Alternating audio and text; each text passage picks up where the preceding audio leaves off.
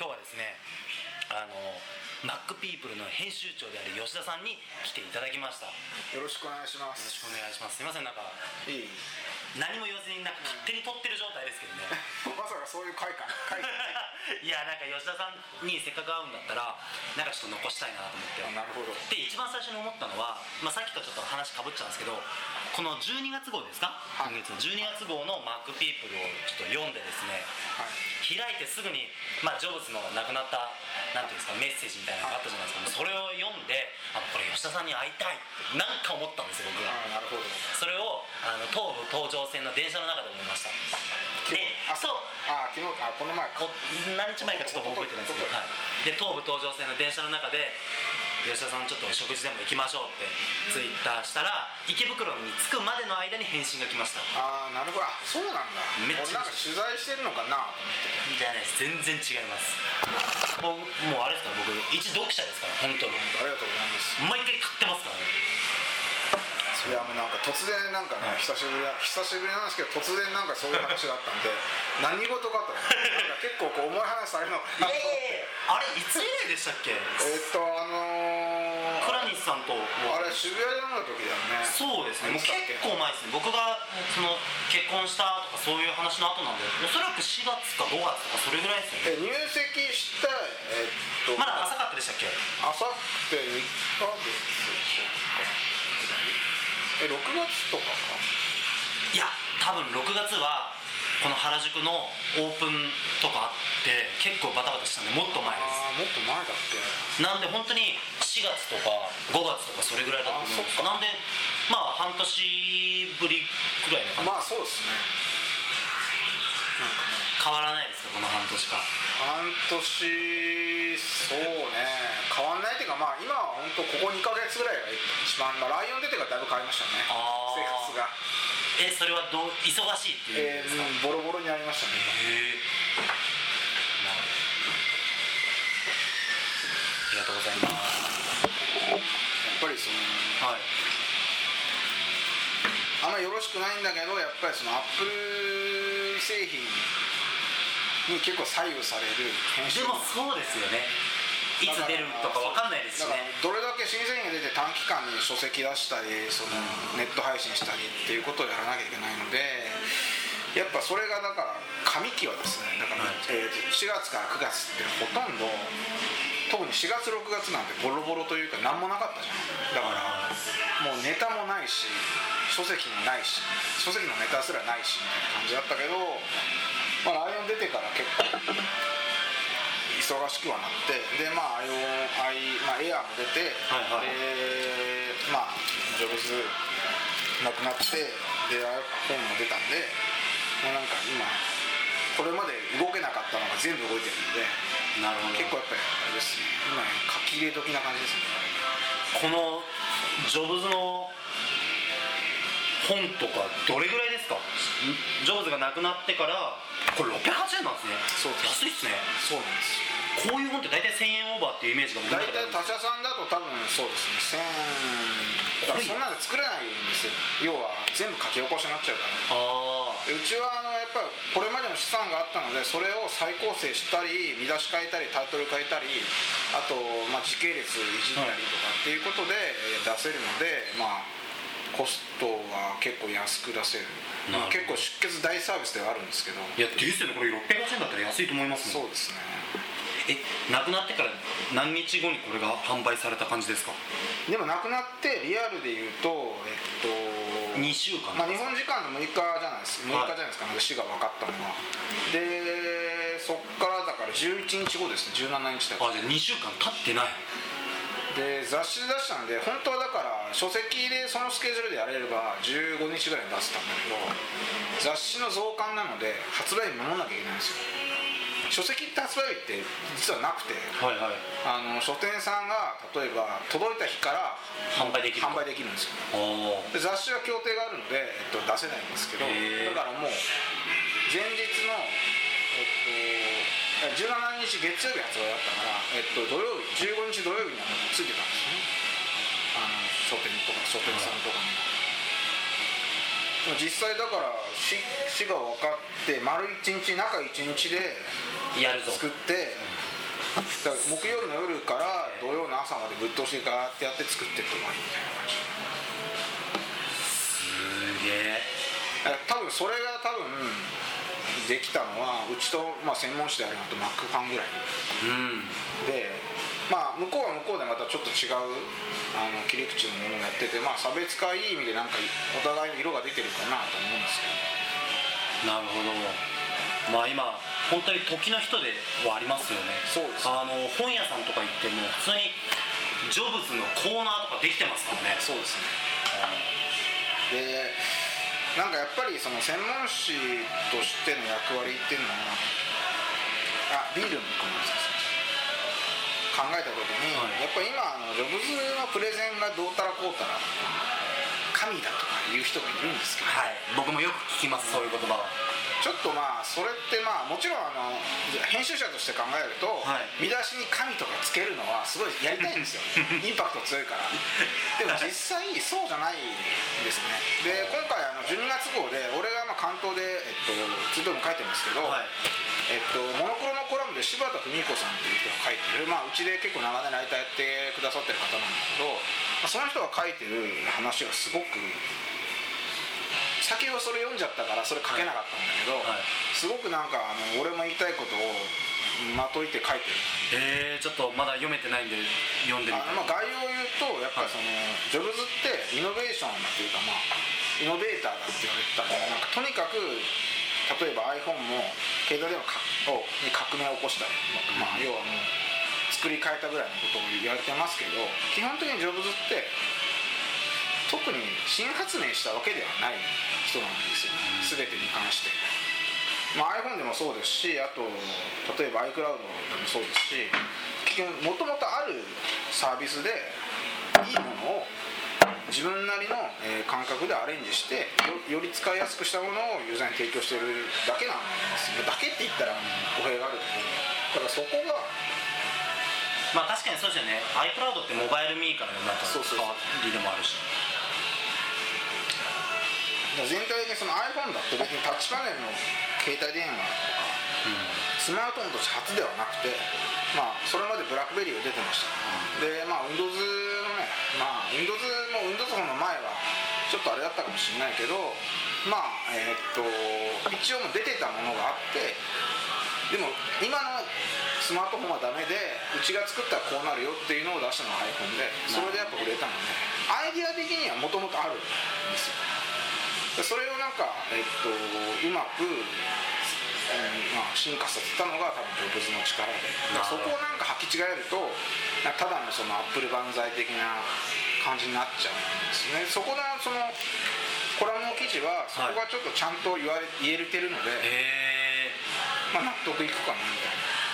別にアンチジョブズとかではなくてはいはい。ジョブズのその功績をちゃんと捉えてる人ってなかなか最近いないんですよね。あの特にあの本当ねにわか別にいいんですけどあのにわかこう Mac ファンって Mac ユーザーと僕とかまだそうなんですと思いますけど。えでもその iPhone の良さが分かって使はい。ってる人はいいんだけど、ジョブズがすごいとか、すぐ言う人がいたりするんですよ。で対立軸対立軸として Windows を持ってきたりする人が結構いてで Windows が使いにくいが Mac 使ってますとか Android, Android がまあ使いにくいが Mac 使ってますってまだこれから出てくるかもしれないですけど、まあ、そういう人がいてそうじゃねえだろうと思って結構ね。だから逆にそういうこと聞くとあこの人にわかなんだと。思っ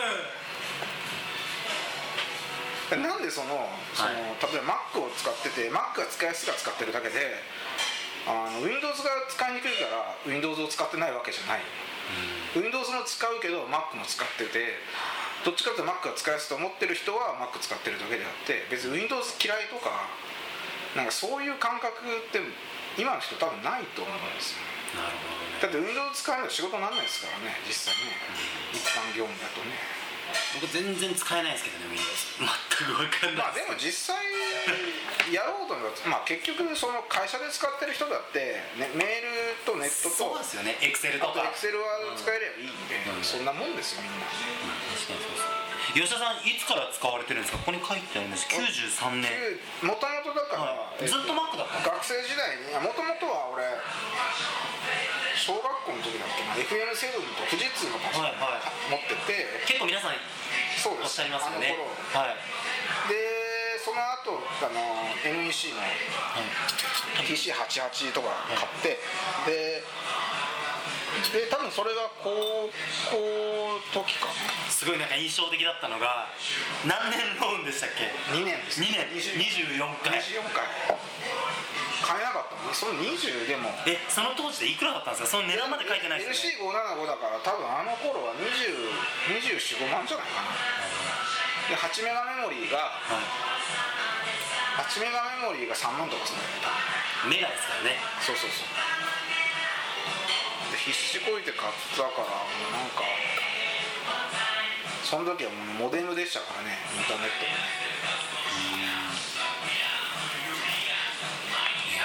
自分でそのパソコンを使ってた時期がはい。大学の4年4年大あ高3ぐらいから大学の2年ぐらいまでは全くパソコン使ってなかった。で大学の授業でレポート書かなきゃいけない時ワープロか専用機を買っててそれでやっぱやってたんですよ。でまあえっとまあ学生時代の先輩になんか Mac 使ってる人がいてで一応勧められてで買ったって感じですよなんか結構昔にもう十何年前とかに Mac 使ってた人ってやっぱり今も使ってるんですかね？結構離れてる人もいますよ。あ本当ですか？で最近戻ってきたっていう読者の方も結構いて。なんかちょっと話はうーん似てるかわかんないですけど iPhone も 3G は持ってて 3G があまりにも遅くてダメで一は回やめて 4S を今回買ったっていう人もなんかいました。ねそれはいますうね、ん。面白いなと思って。結構そう 3G まあ本当遅かったからね。ようやく Android が今 3G か 3GS になりかけてる感じおまだそこですか。いやもうこれそうなんですよ。吉田さんあれですもんねそれなんていうこれはエクスペリアークですけどはいこれ自体は iPhone4 ですかこれまで4です。ねこっちはやっぱり遅いですよ。もう具体的にもう全てが遅いえー全てが遅いですね。メモリーもすぐなくなっちゃうしだメールを受信したり電話したいのにすぐ電話できないと。僕がさっき電話したのどっちですか？こっちですこっちです。まあ業務的にこっち使わなきゃいけないというよりもあのうちの自宅はですね入んないんですソフトバンクの電波。これ au どう au だと多分入るかもしれないので会社に今あるうちの au の iPhone を持って帰ってチェックして入るんだったら au に変えようかなまあちょっと場所的にちょっとあの高層ビル群が建ってるようなとこなのであんまりやっぱ入りづらい悪いですよね。なるほどいやでもなんかアップルストアとか行ってもやっぱジョブズのあれすごかったですからね、行かれました？銀座とか。あのあまあその日は行けれないですけどあの全ての仕事が落ちてた時に行きましたから。僕あれなんですよ。iPhone4S を名古屋に買いに行ったんですね、まあ名古屋にアップバンクのストアがあるっていう理由で、まあ僕は名古屋に行けっていう話で行ったんですけど、名古屋のアップルストアもすごい花とかメッセージがたくさんありました。なんか印象的だったのがその iPod でなんかなんですかランニングをずっと続けられるようになりましたありがとうございますとかメッセージがあって。なんかそういうことを考えるとやっぱり iPod とか、まあ、iPhone もそうですけどいろんな人たちになんかいろんなものを与えたんだなみたいな感じ感じましたね。いやなんかすごいのはやっぱり、まあ、昔ながらのアップルユーザー Mac ユーザーっていうのはまあもちろんロイヤリティっていうかなんかなんなんつうのかなやっぱこう Mac 好きだし、もうジョブズがいない時の Mac って結構混沌としてたけどおもろかったんですよ。いろんなニュースがいっぱい出てきて。だからまあ雑誌的にはネタが尽きなかった時期ですげえおもろかったんだけどやっぱりその販売不振でさ見売りもあ見売りされるかどうかぐらいのところで、あとは Mac ユーザーもかなり肩身が狭かったのに、なんか今はすごいからっていうことであのそういう気持ちになってねそのメッセージを送ったりする人いるかもしれないけどなんか今結構若い人でも前 Mac とか使ってなくまあ使ってるかもしれないけどどっちかっていうと iPod とか iPhone とか使ってる人たちがそういう気持ちになってメッセージを送っていう行為自体がなんかすげえなと思って。うんそうですよね。だって絶対その人ジョブズが何やったかってそこまで知ってないですよねそうそうそうだそれをなんか、まあ、ああいう感じになるの僕もそこまでよく分かってないですからね。そのアップルの社長だったとかそれぐらいの認識ですかね。僕どちらかっていうとそのジョブズが好きっていうよりもアップル製品が好きだっていうのが強かったんで。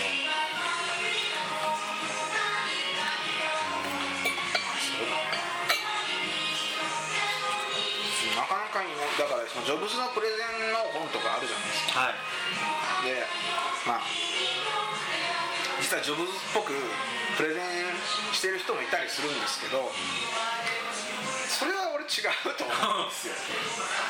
いやだからあのー、ティム・クックが、はい、まあちょっとそこにも書いたんですけど、はい、ティム・クックが iPhone4S の基調講演った時に彼彼は司会って知ってたじゃないですか。ああ確かに書いてありましたね。でもちろん今後ジョブズみたいなことやるかもしれないけどそれをやんない方がいいのかなと思うんですよね。あのまあ個々のキャラってあるしそうです、ね、ジョブズがやってることを踏襲する必要性ってあんまりないと思うんですよ。この人は特殊なんでやっぱ、うん、だからこの人のそのジョブズのその基調講演を真似て基調講演したところで誰も感動しないかもしれないじゃないですか。やっぱそこのキャラクターで固まっている人とまあね月焼き場でやった人と全然違うんで。吉田さんの中でそのジョブズの公演ってどんな公演ですか？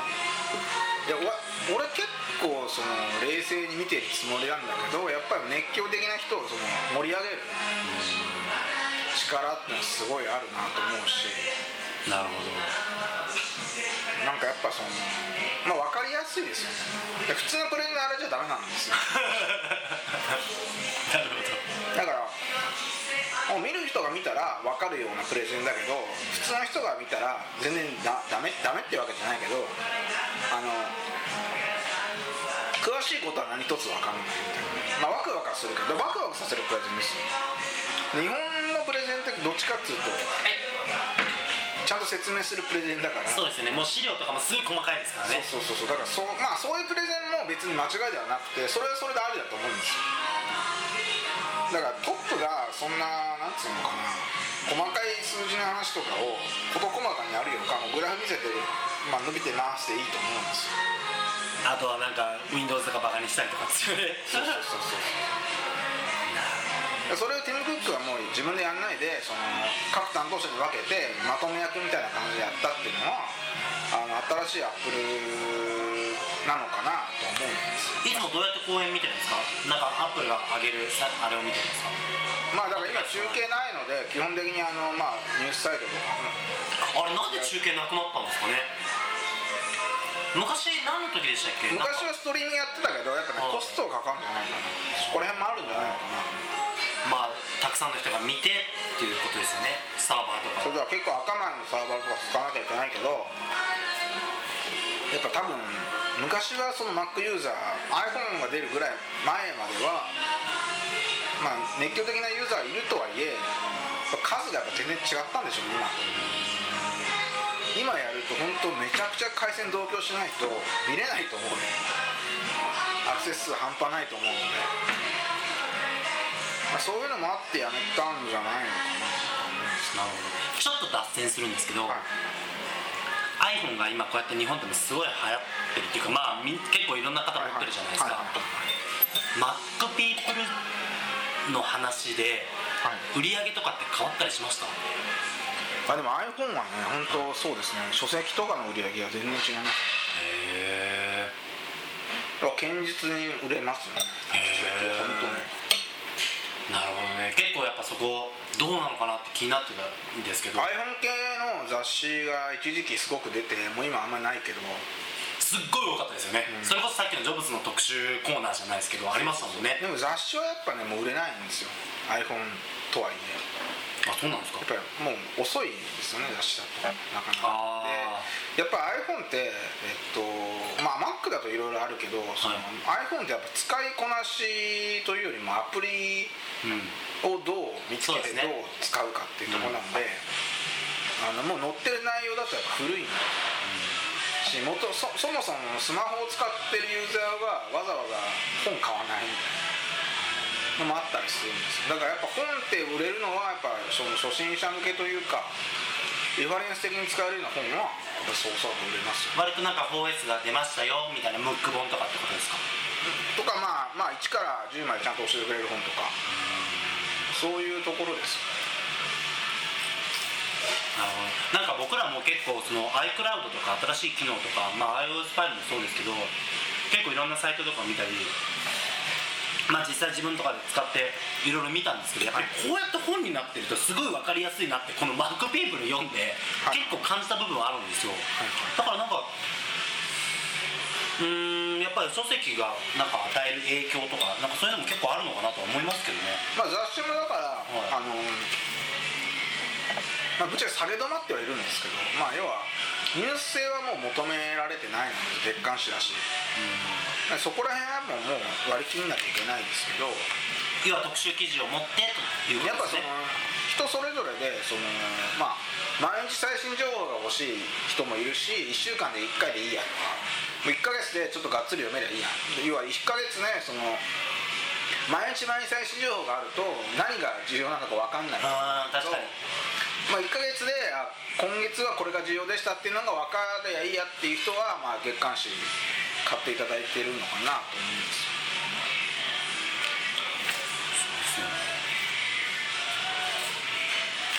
iCloud どうですか？iCloud はまだ分かんないですね全然。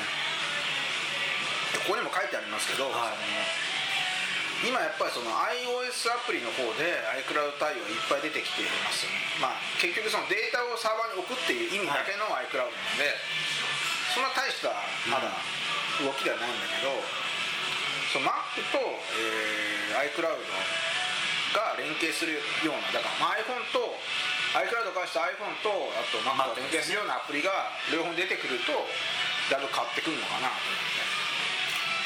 僕あのモバイルミーからそのん僕もずっとモバイルミーとか入ってて iDisk があったじゃないですか。あれはちょっとなんか今なんか動作がちょっとおかしいんですよ。もうすぐなくなるっていう話もありますよね。どうなるんですかっていう。僕 iDisk すっごい使ってたんですよ。なんかでもなんか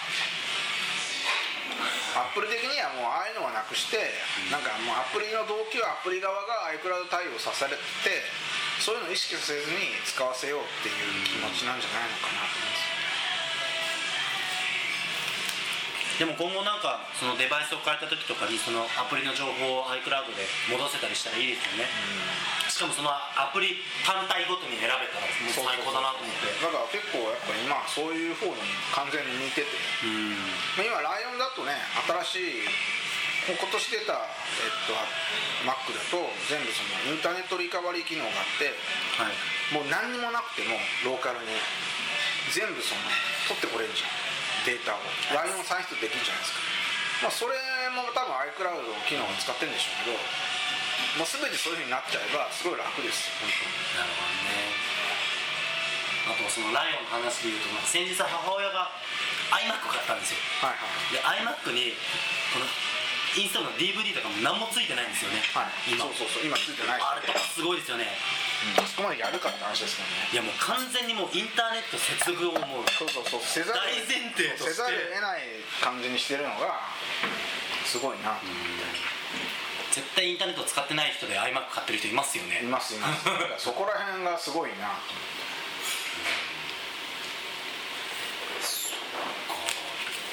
iPhone4S どうですか？OS は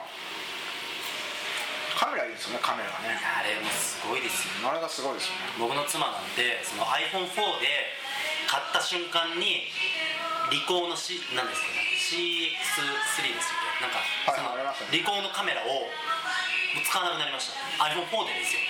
で 4S になったらもうあれじゃないですか。画質も上がったし64ギガとか。そうそうそうそう今64ギガの SD カードが入るコンパクトディスクがないすごいなまあまあ地味にねあの音量ボタンでシャッター切れるのが便利なんでまあ初めからやれよって話ですけど。いやーでもあれ便利なんですけど 個人的な話するともうカメラ位置がね癖でああなるほど。ダメなんです。まあカメラ位置が下っていうのもあれもちょっとどうかなと思いますけどね。4S 買わないんですか？その会社用としてっていう意味じゃなくて。買いますよ多分。今本当は32ギガをソフトバンクで買ったんだけど、はい。で会社用にしちゃったんですよ。俺のもんじゃないんで、まあ、ちょっとだからその家で入んないっていうのもあるので、MA まあ、ナンバーポータビリティ乗り換えるのも視野に入れつつどっちにしようかなとそれちゃんと自腹でドンでちゃんと星つけてやるまあそうですね。あれデュアルコアになるとどうなんですか？僕そのマックのな中身の話あんまりよく分かってないんですけどでまだ恩恵を受けてないと思ってるんですよ。結構ハードなゲームとかやってるんですけどね。でも多分そのバックグラウンドの処理とかをデュアルコードやってんじゃねえかなと思うんですよね。だからアプリの切り替えとか。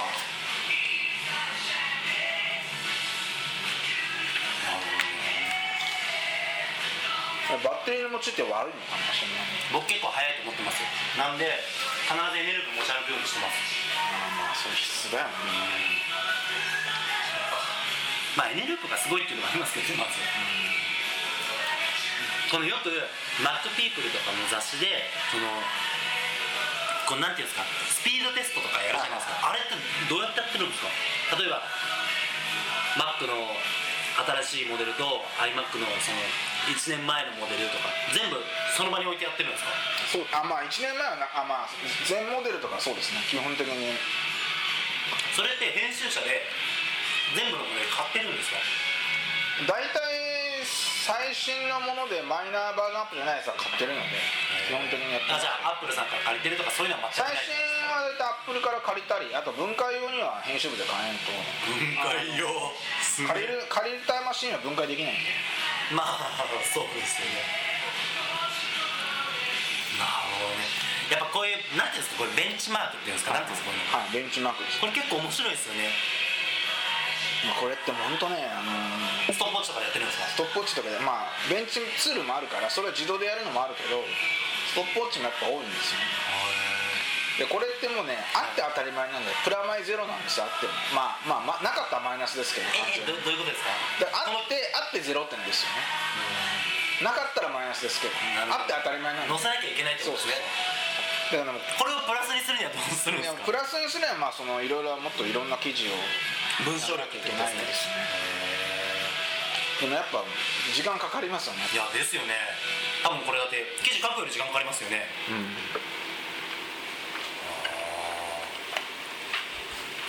いや僕らもこの iOS5 とか iPhone4S の記事は結構書いたんですけどやっぱ1ヶ月間貯めてドサッとこうやって出るとやっぱりすごいですね難しいのは、はい。あの最近本当思うのは、はい。あのモチベーションの維持なんですよ。詳しく聞かせてくださいよ。例えば iPhoneOS 出たらわあすげえと思って、はい。興奮状態で原稿書けないんですよ俺たちは。まず月間おおなるほど。だから書きたくても今書けないわけです。よ、まあ、書いてもいいんだから別に。でも書いても今書いてなんかこう盛り上がってるように書いたとしても出るのは29日だから、まあ、10日20日ぐらい後なわけじゃないですか。そしたらやっぱりあ20日後じゃないか。10今回だと14発売だからまあでも15日ぐらい2週間ぐらい後じゃないですか、そこでそんなワクワクしてて意味ないじゃんみたいな。速報っていうのもおかしいしだからやっぱりその世に出るのはね。だからそそこのタイミングも考えたその感じにしなきゃいけないし、とはいえそのもらえる情報はあんま変わんないわけですよ。その時と。いや作ってるのはその時だから。どんだけそのネットメディアと違うものを作るか。だからここら辺はもう完全に一緒ですけどだから小冊子つけたりとかしてもうだから機能紹介は基本的には小冊子で全部やってはい。でそれ以外のところをまあ指名展開するみたいな感じでやんないともうどうしようもないです。よねこれ実はうちらのメンバーもちょこっと出てるんですよ。あそうなの？か一瞬ですけど最近アップバンクあれなんですよ。女性ライターが一気に増えたんですよ。なあそうなの？で在宅ライターさんじゃないですちゃんと鎌倉に出社メンバー。えマジで？すごいねそれ。遊び来てください。ね。すごいですよ。今僕らが、あのーその4月にお会いした時は7とかだったんですけど倍ですよ。そんないるの今？へええ鎌倉の事務所そんなに広かったんだっけ？あのもう一個借りたんですよ部屋。へえすごいっすね